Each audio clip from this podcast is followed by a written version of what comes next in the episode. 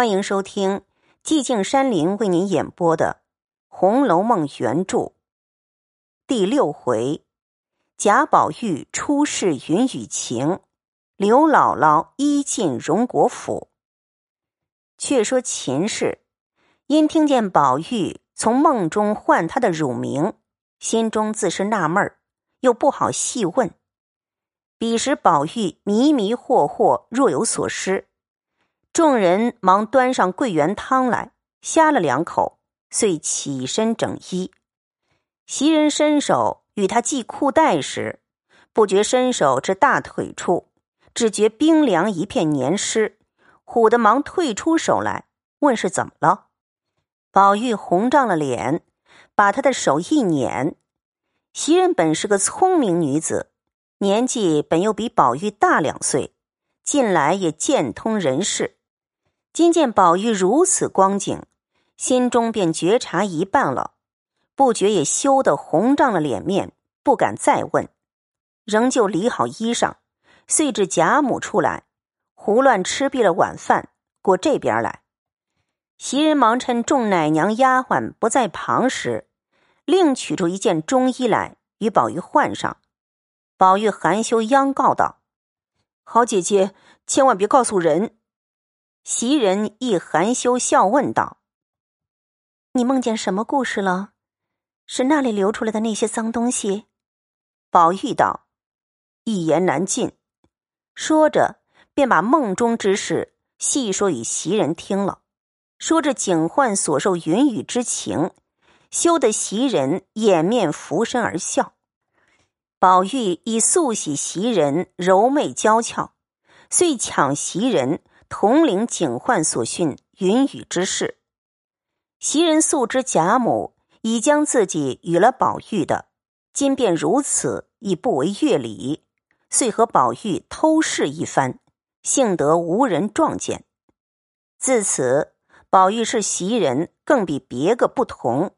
袭人待宝玉更为尽心，暂且别无话说。按荣府中一宅人核算起来，人口虽不多，从上至下也有三四百丁；虽事不多，一天也有一二十件，竟如乱麻一般，并无个头绪可做纲领。正寻思从哪一件事，自哪一个人写起方妙，恰好忽从千里之外借斗之威，小小一个人家。因与荣府略有些瓜葛，这日正往荣府中来，因此便就此一家说来，倒还是头绪。你到这一家姓甚名谁？又与荣府有甚瓜葛？且听细讲。方才所说的这小小之家，乃本地人士，姓王，祖上曾做过小小的一个京官。昔年与凤姐之祖王夫人之父认识，因贪王家的势力，便连了宗，认作侄儿。那时只有王夫人之大兄凤姐之父与王夫人随在京中的，只有此一门连宗之族，余者皆不认识。目今其族已故，只有一个儿子，名唤王成，因家业萧条。仍搬出城外原乡中住去了。王成新晋亦因病故，只有其子，小名狗儿。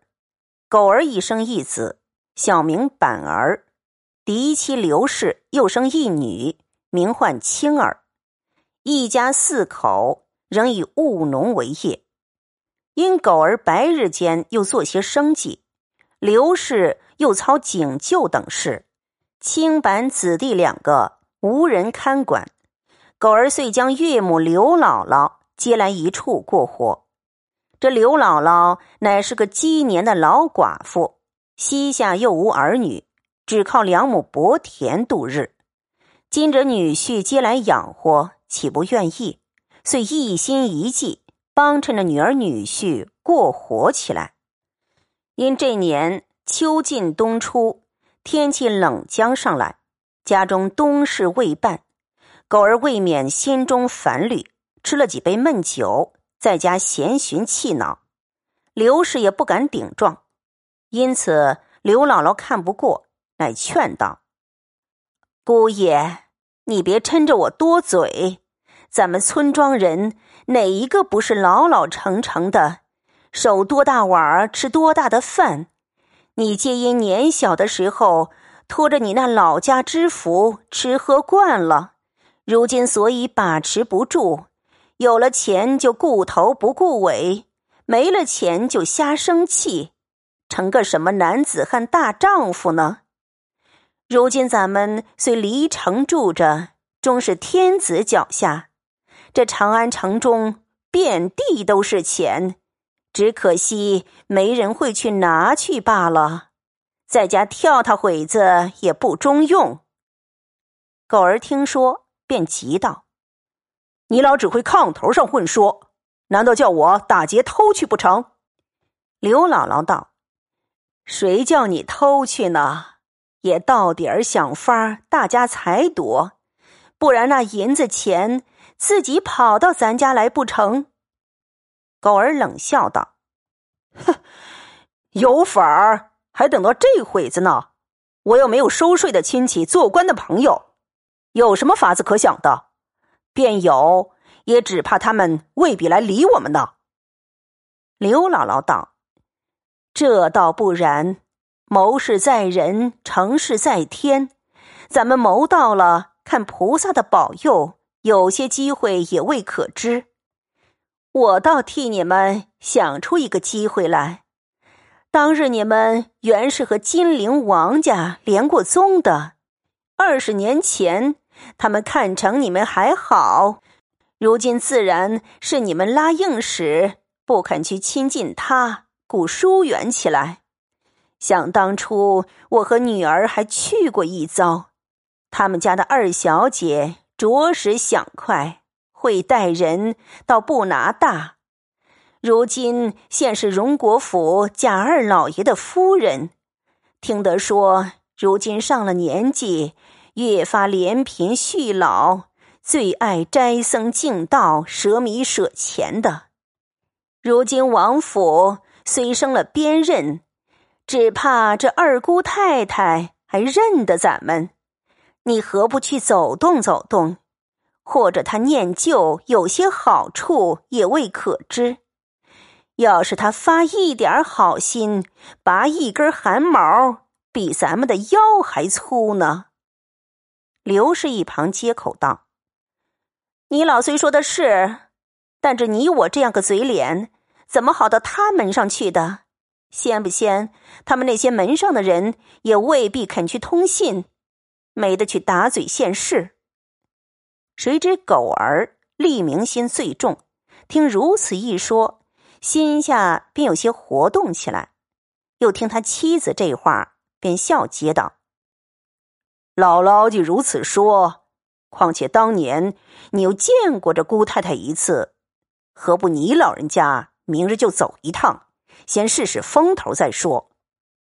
刘姥姥道：“哎呦呦，可是说的侯门深似海，我是个什么东西？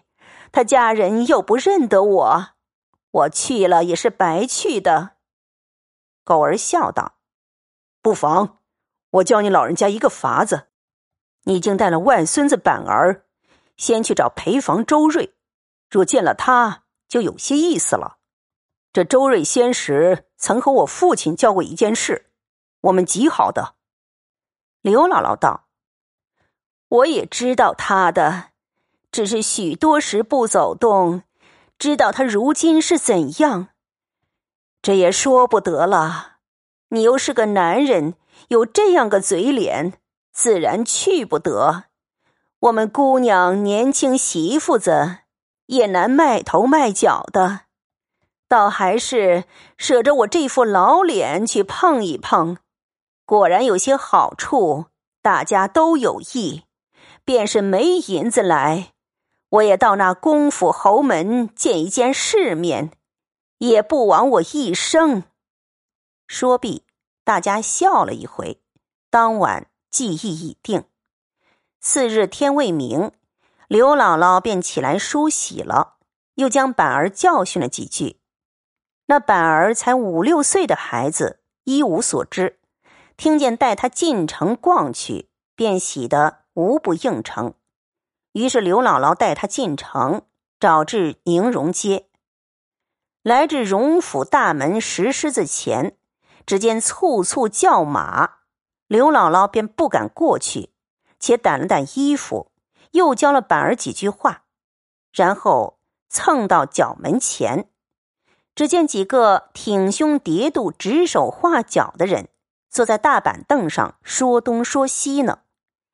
刘姥姥只得蹭上来问：“太爷们那福？”众人打量了他一会儿，便问：“哪里来的？”刘姥姥陪笑道：“我找太太的陪房周大爷的，烦哪位太爷？”替我请他老出来。那些人听了都不愁彩，半日方说道：“你远远的在那墙角下等着，一会子他们家有人就出来的。”内中有一老年人说道：“不要误他的事，何苦耍他？”因向刘姥姥道：“那周大爷。”已往南边去了，他在后一带住着，他娘子却在家。你要找时，从这边绕到后街上后门上去问就是了。刘姥姥听了谢过，遂携了板儿绕到后门上，只见门前歇着些生意担子，也有卖吃的，也有卖玩耍物件的，闹吵吵三二十个小孩子。在那里厮闹，刘姥姥便拉住一个问：“我问哥一声，有个周大娘可在家吗？”孩子们道：“哪个周大娘？我们这里周大娘有三个呢，还有两个周奶奶，不知是哪一行当的。”刘姥姥道：“是太太的陪房周瑞。”孩子道：“这个容易，你跟我来。”说着。跳窜窜的，引着刘姥姥进了后门，至于院墙边，只与刘姥姥道：“这就是他家。”又叫道：“周大娘，有个老奶奶来找你呢，我带了来了。”周瑞家的在内听说，忙迎了出来，问：“是哪位？”刘姥姥忙迎上来问道：“好呀，周嫂子。”周瑞家的认了半日。方笑道：“刘姥姥，你好呀！你说说，能几年我就忘了，请家里来坐吧。”刘姥姥一臂里走着，一臂笑说道：“你老是贵人多忘事儿，哪里还记得我们呢？”说着，来至房中，周瑞家的命雇的小丫头倒上茶来吃着。周瑞家的又问板儿道：“你都长这么大了？”又问些别后闲话，又问刘姥姥：“今日还是路过，还是特来的？”刘姥姥便说：“原是特来瞧瞧嫂子你，二则也请请姑太太的安。若可以领我见一见，更好；若不能。”便借众嫂子转致意罢了。周瑞家的听了，便已猜着几分来意。只因昔年她丈夫周瑞争买田地一事，其中多得狗儿之力。今见刘姥姥如此而来，心中难却其意；二则也要显弄自己的体面。听如此说，便笑说道：“姥姥，你放心。”大远的诚心诚意来了，岂有个不叫你见个真佛去的呢？论理儿，人来客至回话，却不与我相干。我们这里都是各占一样，我们男的只管春秋两季地租子，闲时只带着小爷们出门子就完了。我只管跟太太奶奶们出门的事儿。皆因你原是太太的亲戚，又拿我当个人儿。投奔了我来，我就破个例儿，给你通个信去。但这一件儿，姥姥有所不知，我们这里又不比五年前了。如今太太竟不大管事儿，都是琏二奶奶管家了。你道这琏二奶奶是谁？就是太太的内侄女儿，当日大舅老爷的女儿，小名凤歌的。刘姥姥听了，喊问道：“原来是他，怪道呢！我当日就说她不错呢。这等说来，我今儿还得见她了。”周瑞家的道：“这自然的。如今太太事多心烦，有客来了，略可推得去的就推过去了，都是凤姑娘周旋迎待。今儿宁可不会太太。”倒要见他一面，才不往这里来一遭。刘姥姥道：“阿弥陀佛，全仗嫂子方便了。”周瑞家的道：“说哪里话？俗语说的，与人方便，自己方便。不过用我说一句话罢了，害着我什么？”说着，便叫小丫头到道厅上悄悄的打听打听。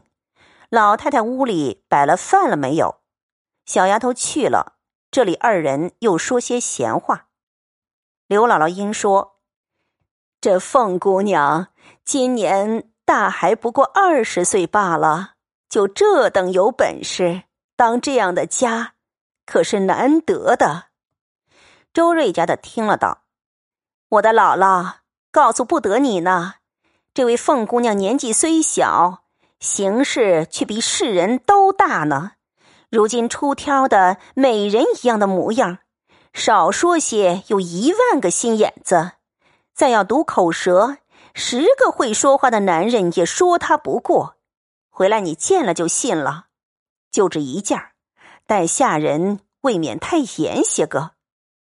说着，只见小丫头回来说：“老太太屋里已摆完了饭了。”二奶奶在太太屋里呢。